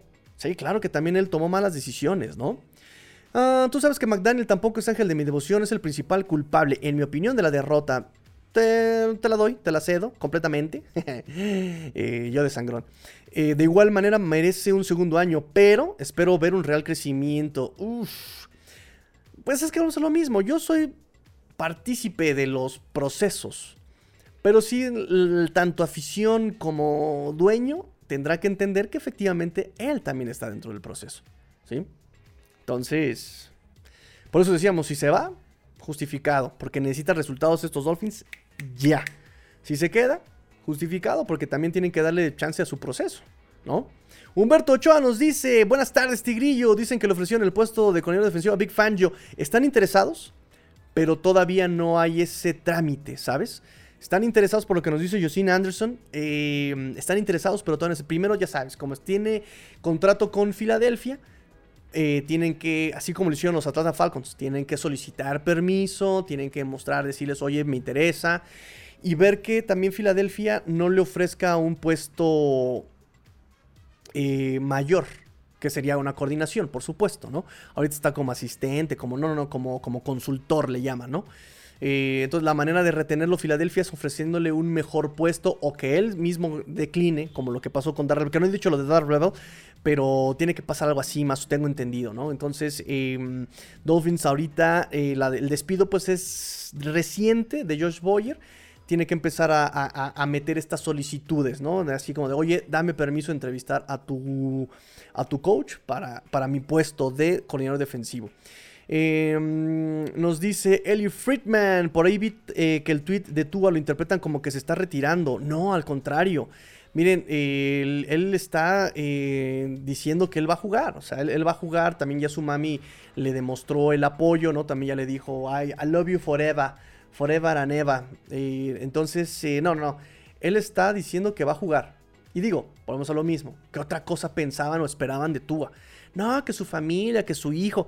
Él es para lo que se ha preparado toda su vida. Su padre lo ha, le ha, eh, lavado el coco a, decirle que eso es lo único que tiene que hacer en la vida. Entonces, él es lo que va a hacer. Él es lo que va a hacer. Además, tiene la parte de la, profecía de su abuelo. O sea, él nos, son, son jugadores que es su sueño, es su profesión, es. Es como si a un carpintero le dices, ya no puedes ser carpintero, güey, pues cago, es lo único que sé hacer, no chingues. O sea, ¿ahora qué voy a hacer? Eh, ¿Plomero? Pues tengo que volver a aprender a ser plomero y mi familia tiene que comer hoy, ¿no? O sea, no me pida ser este plomero cuando yo soy carpintero, ¿no? Entonces dice, cuando un capítulo em, eh, termina, otro comienza. Estoy orgulloso de este último capítulo, pero estoy emocionado por el próximo, ¿no? Por el que sigue. Y está vestido de Miami y tiene su gorra y tiene sus sombreras y tiene su jersey 1. O sea, él está... Él está trepadísimo. Y además Greer también lo dijo. O sea, esperamos que él regrese sano. Esperamos que llegue, regrese al 100% la próxima temporada. No, no, no, no, no, no, no. Yo creo que aquí no, no va por ahí, muchachos. No va por ahí, ¿no? Nos dice lo de Humberto, ¿no? Lo que le ofrecieron, ya, ya lo comentamos. Nos dice que sí que iba a ser el Charlie Clay 2.0, tarea que desarrollamos y que llega a la agencia para un rival divisional, le pague una gran suma de dinero. Pero, pues volvemos a lo mismo, ¿no? Y es un poco el caso también de Andrew Van Ginkle. Andrew Van Ginkle, que es... Yo, yo, me gustaría que se quedara Andrew Van Ginkle. Pero, ¿qué esperamos que pase también con él? Aquí, si él se queda, eh, va a ser el backup de Chop y de Jalen Phillips. No hay más. Va a ser el backup de ellos dos. Digo, yo también esperaría, por ejemplo, que se quede Melvin Ingram. Con un contrato agradable, un contrato. ¿Sabes? Eh, entonces, Andrew Van Ginkle se va a estar peleando el backup con Melvin Ingram. Y él, desde mi, si me pongo de parte del jugador, él dirá yo podría ser titular en otro equipo, ¿no? Y, lo puede ser. O sea, él ha demostrado también que él es un gran jugador. Y aquí con Gesicki es lo mismo, que me quedo a que no me usen. Me quedo a que me metan a bloquear y yo no puedo bloquear y entonces tengan que, que meter a mi, a mi mejor amigo que es Durham Smite. Literal es su mejor amigo. ¿Sabes? Por eso también Chris Greer lo hizo con esas palabras. Él merece tocar la agencia libre. O sea, lo merece, porque él merece que alguien se interese en él y le den oportunidad de demostrar que puede jugar en otros, eh, eh, eh, como titular en otros equipos, ¿no? Alguien que necesite un Tyren, receptor. No sé, por ejemplo, digo, supongamos, un Raiders, que necesiten ahí un Darren Waller. Ay, es que Darren Waller se puso muy caro, ya se va Darren Waller y ahora queremos a un Mike Gesicki. Digo, guardando proporciones nada más como por el estilo de juego, ¿no? O sea, entonces, por ese lado también, ¿qué onda, no? Y si Jets, Bills, Patriotas me van a pagar, al final de cuentas es un negocio. ¿No? Triste, triste, tristísimo. Pero pues, ¿qué hacemos, muchachos? ¿Qué hacemos? Repito, también McDaniel abandonó la idea de que sí, que o sea, la abandonó. Ya vimos que si, si hubieran querido, lo hubieran desarrollado. No quisieron. ¿Por qué? Porque ya tienen la urgencia. ¿No? Buenas tardes, Tigrillo. Nos dice Len Jergy. Buenas tardes, amigo Len Jergy. qué propiedad, muchachos. Qué propiedad. ¿eh? Se, se, manejan con mucha propiedad. Me encanta porque. Hola, ¿qué tal? Muy buenas tardes. Hola, ¿qué tal? Muy buenas tardes, caballero. Buenas tardes. ¿Cómo le va? Muy bien. ¿Y usted? Oh, perfecto, excelente. Qué buena tarde. Sí, por supuesto. Sí, todo, toda la cortesía, muchachos. Me da, me da mucho gusto. Eh, nos dice Rubén Ramírez. Buenas tardes, Tigrillo. Saludos desde Cancún. Uy, saludos. Ahí te voy a encargar a mi, hermana y a mis sobrinos. Allá andan también vaya, viviendo en Cancún, amigo. Eh, al que hay que correr también es a Crossman. Esperemos noticias. Eh, Crossman se escuda también en las lesiones un poco y que tuvieron que hacer cambios. Pero me parece que... es que no sé con Crossman. Porque a final de cuentas, Crossman en años anteriores a este, de hecho, es el primer año en 20 años de carrera como coordinador de equipos especiales que le regresan una patada de kickoff a anotación. Es el primer año en 20, es el primer, sí, el primer año en 20 que hacen eso. Es un año que fue muy atípico para Danny Crossman. él nos regaló jugadas maravillosas como la del Miami Miracle, la Mountain Shot. Eh, o sea, nos ha regalado cosas para recordar. No sé qué pasó. no sé si darle también, porque, porque por ejemplo de Josh Boyer, pues sabíamos de la inconstancia del 2020, el 2021 que tuvo que tomar las riendas Brian Flores y Gerald Alexander y eh, que tenían que ahí tener que estarle sugiriendo jugadas y... Pero Danny Crossman sería su primer año de, en declive, ¿no? O sea, tal vez también por eso lo están perdonando, ¿no? Como de, ok, fue el primer año. Primera advertencia. No sé. Tal vez por eso le estén dando la constancia. Porque si este es el primer año que, que no vemos qué onda, ¿no? Que no tenemos regresadores. Porque también el año pasado teníamos a un Jackie Morant que era el regresador. Que este año. Y ni siquiera los regresadores podían regresar. O sea, en cuanto tocaban la pelota ya tenían el tacleo encima. Porque recuerden que la primera parte de la temporada lo intentaron con Hill, Waddle, Holland, eh, Cedric Wilson, Raheem Mostert. Y ninguno de ellos pudo regresar. Y son jugadores de calidad. Hill regresaba patadas sin Kansas. No pudo hacerlo tampoco bien. Entonces, sí, definitivamente es parte del cocheo, definitivamente. Pero él dice, y McDaniel también lo dijo, o sea, también tuvimos que hacer cambios en el roster porque se nos fueron jugadores desde las primeras semanas importantes en equipos especiales. Ethan Carter era uno de ellos y parece que pesó muchísimo. No sé, muchachos. Eric Urriola nos dice, necesitamos un coach que lo pueda llevar todo, ya que McDaniel no le gusta involucrarse de ese lado de balón y lo comentamos desde... Y por eso cuando estaban en las posibilidades de Brian Dowell y McDaniel, yo les decía, pues ustedes pedirán a McDaniel, pero yo prefiero a Brian Dowell porque él tiene esa experiencia, ¿no? Y me dijeron, niño, es que tú te cae mal, que no sé qué. Y ahí está, ahí está, muchachos. Miguel Ángel Yañez Cornejo, saludos, que se quede Mike, saludos Tigrillo, no, Mike McDaniel, ah, Mike Gesicki, sí, que se quede Mike Gesicki, que se quede, que se quede.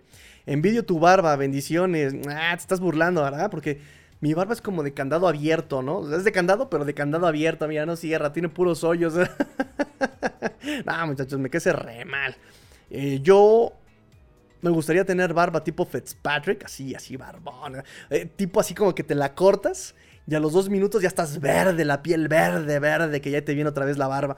Pero nada, yo tengo barba como de San Juan Diego, ¿no? Una cosa terrible. Nos dice Rubén Ramírez, creo que la defensiva de Miami sí es atractiva para algunos coaches y McDaniel debe tener buenas conexiones. Pues eh, hablando de conexiones, me parece que también fue uno de los casos que yo les decía con, en comparación con Brian Dowell. Dowell también tiene la experiencia, los años en NFL y McDaniel no sé qué tantas relaciones pueda tener, ¿no? Y en este momento aplica la misma. No sé qué tantas relaciones pueda tener McDaniel para armarse un buen staff de coacheo defensivo. y pues platicamos, por ejemplo, que tal vez se pueda traer a su ex compañero, ex colega de trabajo, el coach de línea defensiva de los 49ers, que también encaja con lo que él ha invertido y encaja con lo que él añora, ¿no? La posición de, de linieros defensivos. nos dice Dante Benítez, sé que es algo pronto, pero quiero saber a qué rumor decir. Yo quiero de lo que fuma este tipo. No, mira, antes de traer agentes libres, primero resuelvan a quién vas a cortar, ¿no? Porque también ese es un punto importante. De hecho, em, no sé si quieran mencionarlo de una vez, pero aquí tengo la lista de los jugadores que son agentes libres. Eh, unrestricted y restricted free agents para el 2023. Raheem Mostert, Jeff Wilson, Sofon Ahmed, él como restricted free agent, Miles Gaskin, Mike Gesicki, Adam Shaheen, Trent Sherfield, River Craycraft, Teddy Bridgewater, eh, Michael Dieter, Greg Little, Brandon Shell, Eric Fisher, Kendall Lamb, eh, Jaron Christian, John Jenkins, Justin Zimmer, Trey Flowers, Andrew Van Ginkel, Sam Wavon, Duke Riley, Elandon Roberts, Melvin Ingram, Nick, Nick Needham, Justin Bethel, Clayton Fetchelem, Eric Rowe, Eric Rowe, muchachos, Elijah Campbell y pues el pateador que también ya se despidió, Tommy Morse, el de despeje. Tommy Morstead, que ya también se despidió. Entonces, de esta lista, muchachos, ¿a quiénes regresarían? Partiendo por los running backs. Que regrese Raheem Mostert y Jeff Wilson. O sea, realmente tuvieron, es que también fueron una montaña rusa. Tuvieron buenas jugadas, tuvieron grandes jugadas, pero hubo partidos en los que no se notaba su, su, talento, ¿no? También de repente ellos cometían errores puntuales al equivocarse en ciertas decisiones, o sea, eran muy inconstantes. La posición de running backs y la posición de, de acarreos era muy inconstante. Afectó que no haya línea ofensiva, porque también la línea ofensiva de los Dolphins es mala. Sí, tenemos al mejor Teron Armstead. Tenemos a Connor Williams, que Connor Williams también terminó como Iron Man. O sea, no se lesionó en todo el año eh, este Connor Williams. Se equivocó. Centros largos, incluso eh, centros, centros altos, centros bajos. Se equivocó. Sigue teniendo el problema de ser un centro inconstante en centros largos. Eh, desde shotgun. Ah, pero pues están apostando que puede mejorar. ¿Sí? Pero sigue siendo una línea ofensiva mala. Terminó eh, de los cinco peores esta línea ofensiva, sin miedo a equivocarme. De las cinco peores. ¿Eso afecta en, el juego terrestre? Por supuesto. Por supuesto. Entonces, ¿será eso? ¿Qué tal si los regresan con un, un contrato de un año a los dos? Como, ok, regresate un año. Para nada más salirme del apuro de salir de contratos caros y vemos el próximo año o un contrato de dos años que todo te lo pague yo en el 2024 y dame chance este 2023. Digo, podría ser, ¿no? también se iban, Raheem Monster se lleva muy bien con, con, con McDaniel, Jeff Wilson igual. El que, los que sí no veo que regresen, por ejemplo, Miles Gaskin no creo que regrese. Definitivamente no va a regresar Miles Gaskin. Sofon Ahmed no creo que regrese tampoco. Bueno, ¿qué les parece si esto, esto de la agencia libre lo vemos el próximo, el lunes? Porque aquí están todos los agentes libres. ¿Lo vemos el lunes? ¿Sí? Porque llevamos una hora de programa, una hora y veinte. Y pues para podcast sí está muy manchado, muchachos. Algo más que quieran comentar, este, chicos y chicas del Club de los Dolphins. Ya comentamos también de lo de Gesicki. Ah, lo de Darren Bevel. Eso sí es importante, lo de Darren Bevel. Eso es muy importante. Los Jets y los Commanders, como les había yo comentado del protocolo este, eh, mandaron una solicitud para entrevistar a Darren Bevel eh, como su siguiente eh, coordinador ofensivo. ¿No? Recuerden que tanto Commanders como Jets despidieron a su coordinador ofensivo. Eh, Darrell Bevel en este momento nuestro coach de corebacks y coordinador de juego eh, por pase, 53 años. 25 años de experiencia, como lo comentamos muchas veces, él desarrolló a Brett Favre, al mismísimo Aaron Rodgers, a Russell Wilson, a Matthew Stafford, ya fue head coach interino en Detroit en el 2020, fue head coach interino también cuando corrieron a Urban Meyer en el 2021 con Jacksonville Jaguars, o sea, ya también tiene esta parte de toma de decisiones, fútbol integral en operación, ¿no? Eh, para retenerlo tendrían que haberle ofrecido un mejor puesto a Darrell Bever, eh, que, sería en este, en este momento pues el corredor ofensivo, pero ese, puesto lo tiene Frank Smith. entonces eh, la única solución era que él declinara y declinó las invitaciones. Él en, en conferencias, él ya había dicho que quería en algún punto retomar esta toma de decisiones y ser coordinador, incluso ser head coach en algún punto. Pero pues en este momento él declinó las invitaciones a ser entrevistado. O sea, es una cosa interesante que él haya declinado eh, y que haya querido seguir trabajando con Tua, con el proyecto de McDaniel. Eh, e, e, realmente es muy interesante, ¿no? Es, interesantísimo que lo haya declinado. Em, de hecho, McDaniel por ahí dijo, ¿no? Que él entiende las prioridades del equipo para con Tua. Eh, y, el mismo Tua, ¿no? También ha entendido que para el, cuarto de, de, corebacks necesitan que tú tome liderazgo, que mejore sus lecturas, que por Dios aprenda a barrerse, que aprenda a caer. Y parece que lo entienden y ya hemos visto mejorías en Tua en ese sentido. El liderazgo, la lectura, el proceso de juego, lo ha hecho mucho mejor Tua este año. Lástima de las lesiones, que bueno, ahora también están trabajando en eso y eso nos dijo también el mismo Chris Greer. Eh, y bueno, no conforme con eso, los Commanders quieren llevarse también a, bueno, quieren entrevistar a Eric Stutzville, que es nuestro coach de running backs y head coach asociado, para su puesto de coordinador ofensivo. En fin, eh, les comentaba yo en un tweet que eso me sorprende, Porque él ya fue también coordinador defensivo aquí con los Dolphins, por lo menos en el 2021, junto con George Gatsby y Cherry Fryer. Y fue terrible, fue realmente terrible. Fue inoperante la ofensiva de esos Dolphins en ese año. ¿eh? Entonces pues, me sorprende que los Commanders lo quieran como, como coordinador ofensivo. ¿Qué más, qué más, qué más de noticias? ¿Qué más de noticias? Esto lo podemos dejar para el próximo programa. Lo de los agentes libres para el 2021 lo podemos dejar para el próximo programa. Y pues estaremos haciendo análisis de jugador por jugador si ustedes quieren. Ya estoy preparando el de Xavier Howard, estoy preparando el de Tua, estoy preparando el de Mike Gesicki y el de Tariq Hill. Son los que estoy preparando. Ya también platicamos de los, de los posibles coordinadores eh, eh, defensivos que suenan para este para este año. Ya, revolví todas mis hojas.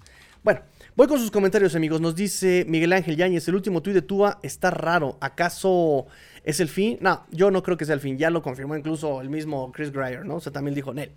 Nos dice Ricardo Alonso Pérez, hola Tigrillo, me dio mucha risa que dijiste, Tua te suena... Ah, perdón, perdón, perdón. repito. Pip, pip, toma dos. Pip, pip. Me dio mucha risa que dijiste, ¿te suena un George Kittle?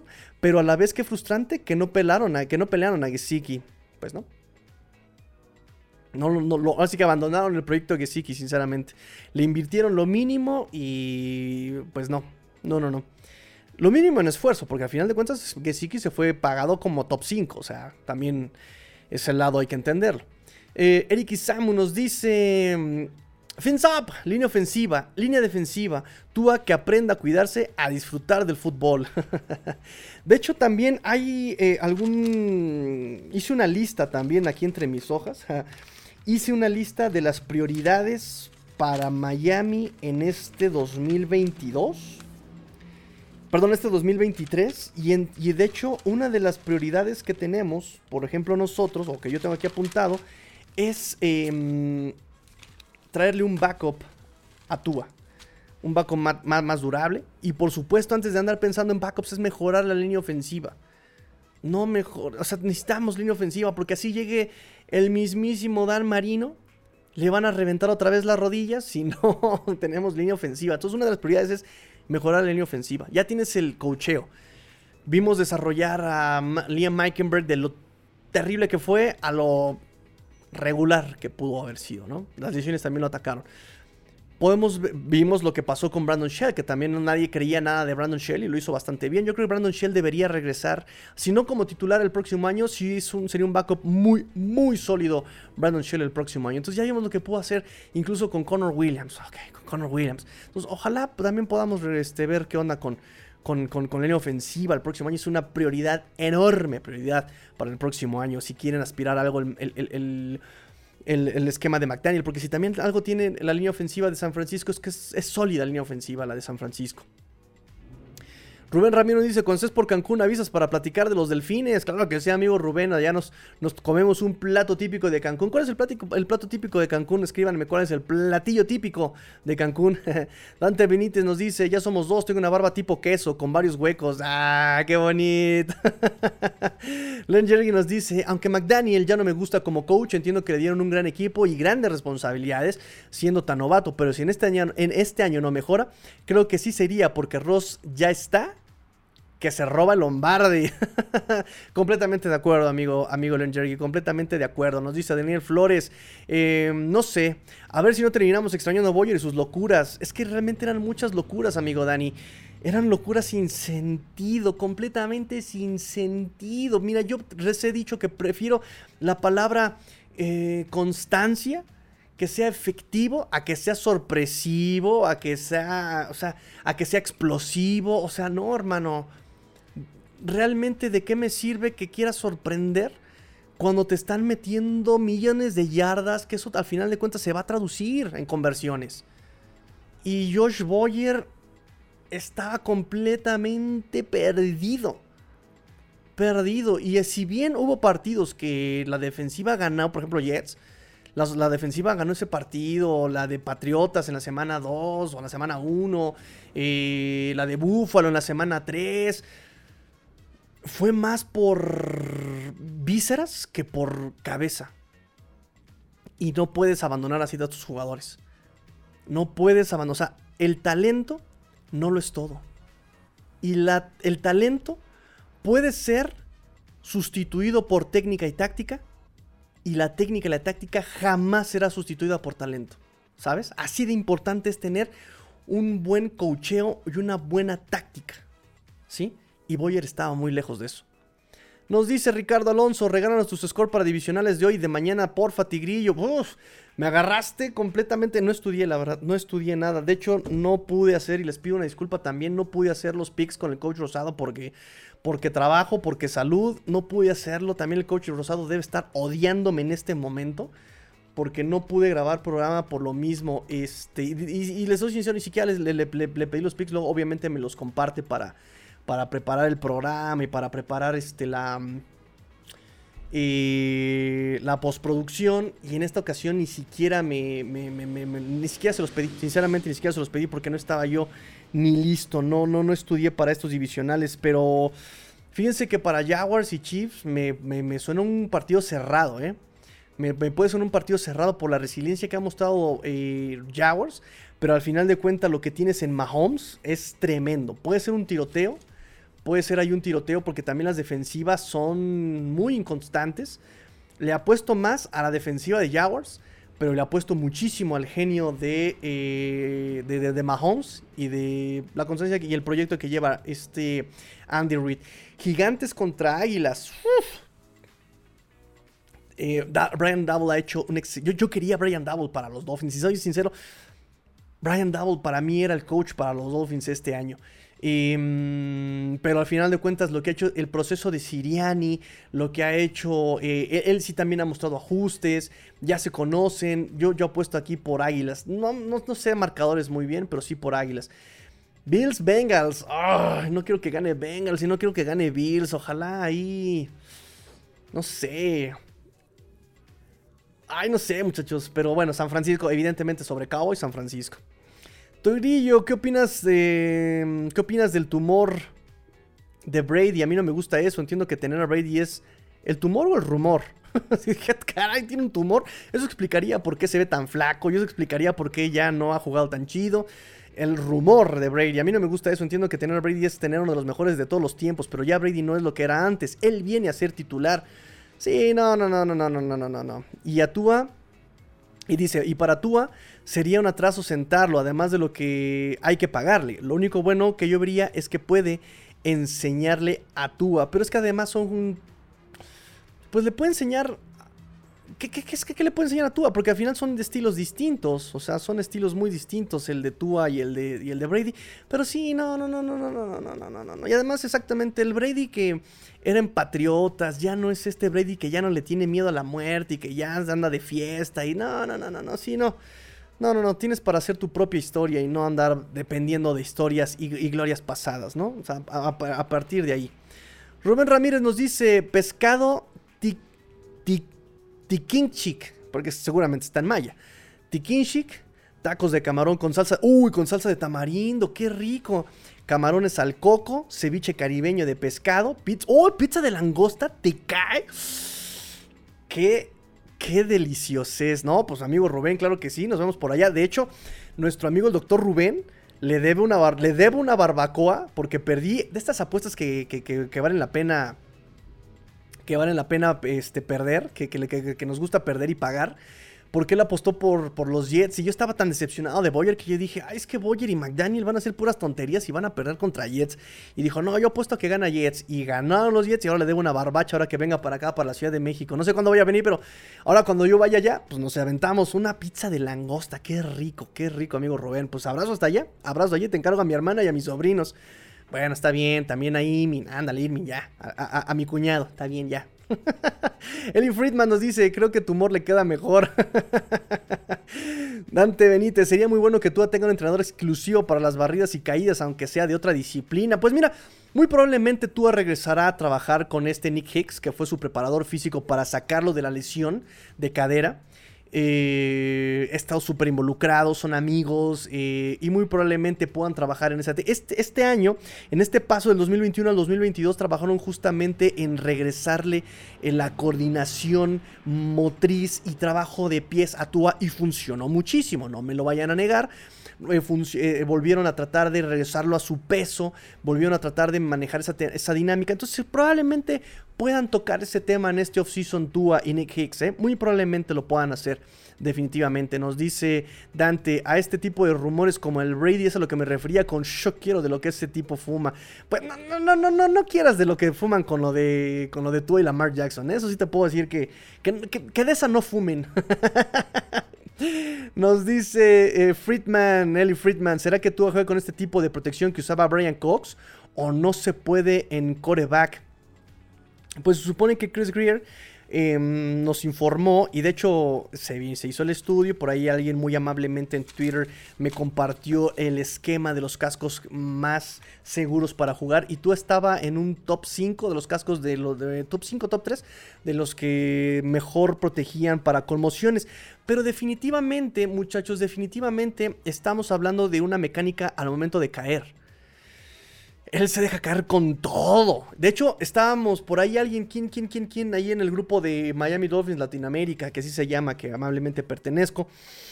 Eh, compartieron uno de los videos del precio del éxito que hemos estado haciendo con mucho gusto para, este, para esta temporada. Eh, y obviamente pues tratamos el tema de Tua y tratamos el tema de Terry Hill, así como muchos otros jugadores, eh, su, lado humano, la historia que han tenido que atravesar para llegar a la NFL. Em, y cuando hicimos el, trabajo de, de, Tua, justamente cuando lo volvieron a compartir, gustosamente volví a ver lo que, habíamos trabajado, lo que, hicimos. Ahí yo, hago la parte de la edición del video. Y vi cómo vuelve a caer de, chavito y dije, ¡Ah! pues es que es inútil desde que juegan colegial, cae con la cabeza. O sea, volví y dije, es que así cayó contra Milano y así cayó contra... O sea, el, sonso no, no, no, es capaz de poner la barbilla. O sea, lo primero que te enseñan cuando caes es pones la barbilla en el pecho para amortiguar y que aunque te resorte tu mismo esfuerzo del cuello, reste fuerza al resorteo.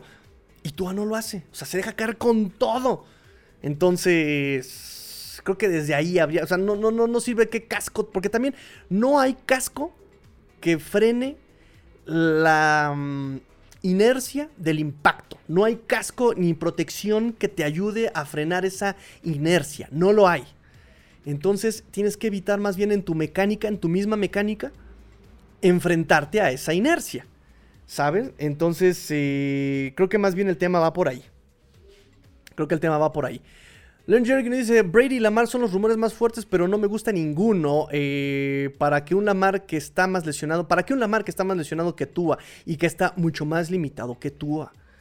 Tua puede lanzar, Tua puede tener visión de campo, puede usar sus piernas, ya lo hemos visto cuando tiene que escaparse, cuando es necesario. Lamar es un coreback limitado. Es solamente para un esquema como el de Greg Roman, justamente, que es correr, correr, correr, correr, correr y correr. Y por eso lo corrieron. O sea, hace excelentes, excelentes esquemas por acarreo, pero no sabe pasar y Greg Roman no sabía hacer esquemas para lanzar el balón. Tiene brazo, tiene precisión, pero se le cierra el mundo a Lamar Jackson, prefiere correr. Rafa Rangel nos dice siempre apoyar el equipo, aún si llegara Brady. Eh, yo, yo, dejaría de estudiar a los Dolphins y me iría otro, a estudiar otras cosas, créanme. Eh, pero sentiría una profunda tristeza, por supuesto.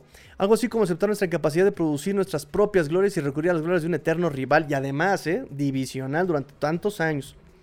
Mm, mm, mm, ok.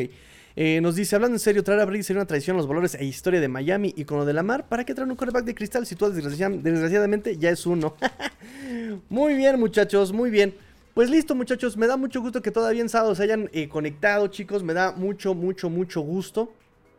Gracias por eh, sus likes. No olviden dejarle like, muchachos. No olviden suscribirse también. Si eres nuevo, suscríbete.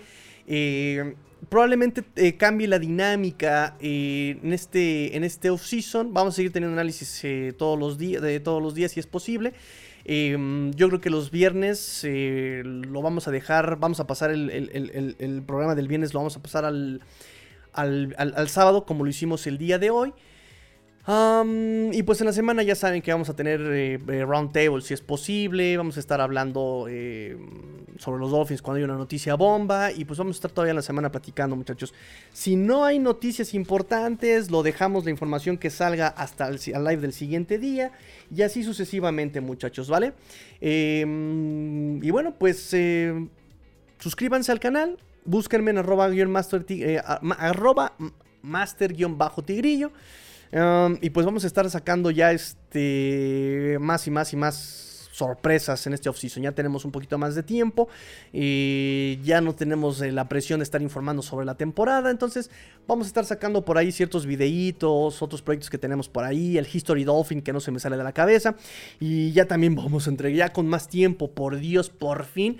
A todos los que me compraron playera eh, en la primera camada, ya se las voy a entregar. Ya, por fin, esta semana podré entregarles yo este, su, su, su, su, su playera y ya también saldrán hacia sus eh, respectivos estados em, su playera Finally. Ya con tiempo, ya por fin ya puedo yo mandarle su playerita que me la compraron antes de empezar la temporada, pasó la temporada y no se las pude entregar, muchachos, una disculpa, pero ya, ya, ya va para, ya va a salir su playera ahora sí, ya, por fin. Eh, y pues nada, muchachos, yo me despido. Pórtense mal, cuídense bien, sean el cambio que quieren ver en el mundo. Esto fue Let's Go Dolphins, episodio 387. Fins up. Tigrillo fuera.